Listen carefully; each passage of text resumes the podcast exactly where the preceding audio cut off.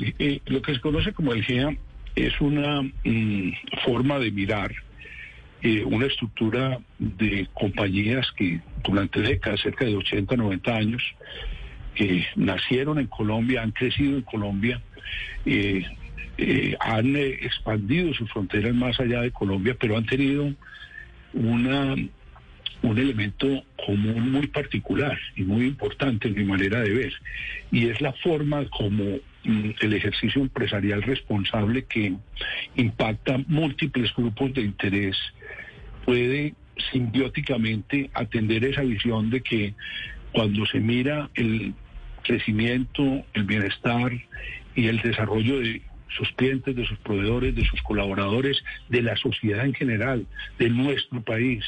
Y eso se hace de la mano de un ejercicio empresarial eh, responsable, estricto, enfocado a negocios, disciplinado.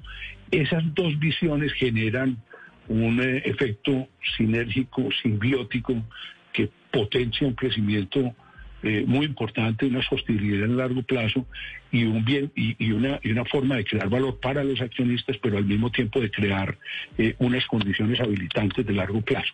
Eso es, en el fondo, la premisa que compartimos mayoritariamente las empresas de lo que se denomina el grupo empresarial antioqueño, una forma de ver eh, un propósito, una, una, una, manera de ver lo que son el ejercicio empresarial de lo que hoy se conoce, si se quiere, como capitalismo consciente.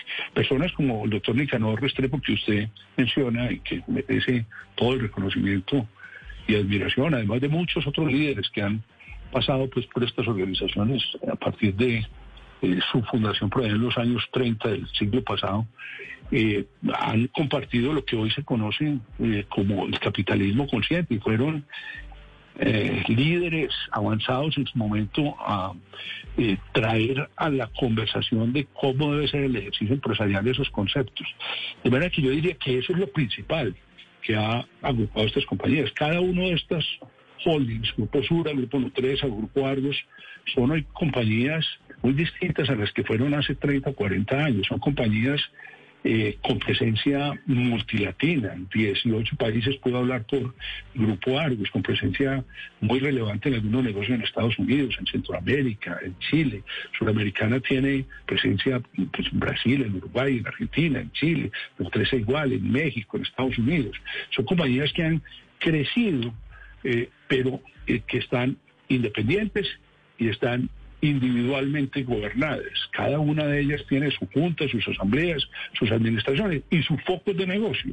De manera que lo que hay es el compartir de un propósito, de una forma de hacer, de, hacer empresa. Y desde luego las compañías se transforman y se han transformado desde hace décadas a lo que son hoy seguramente se transformarán en el camino hacia el futuro. De hecho, pues hemos anunciado varias transformaciones que creemos que son importantes precisamente en beneficio de nuestros accionistas y de mantener ese propósito de cómo hacer empresa.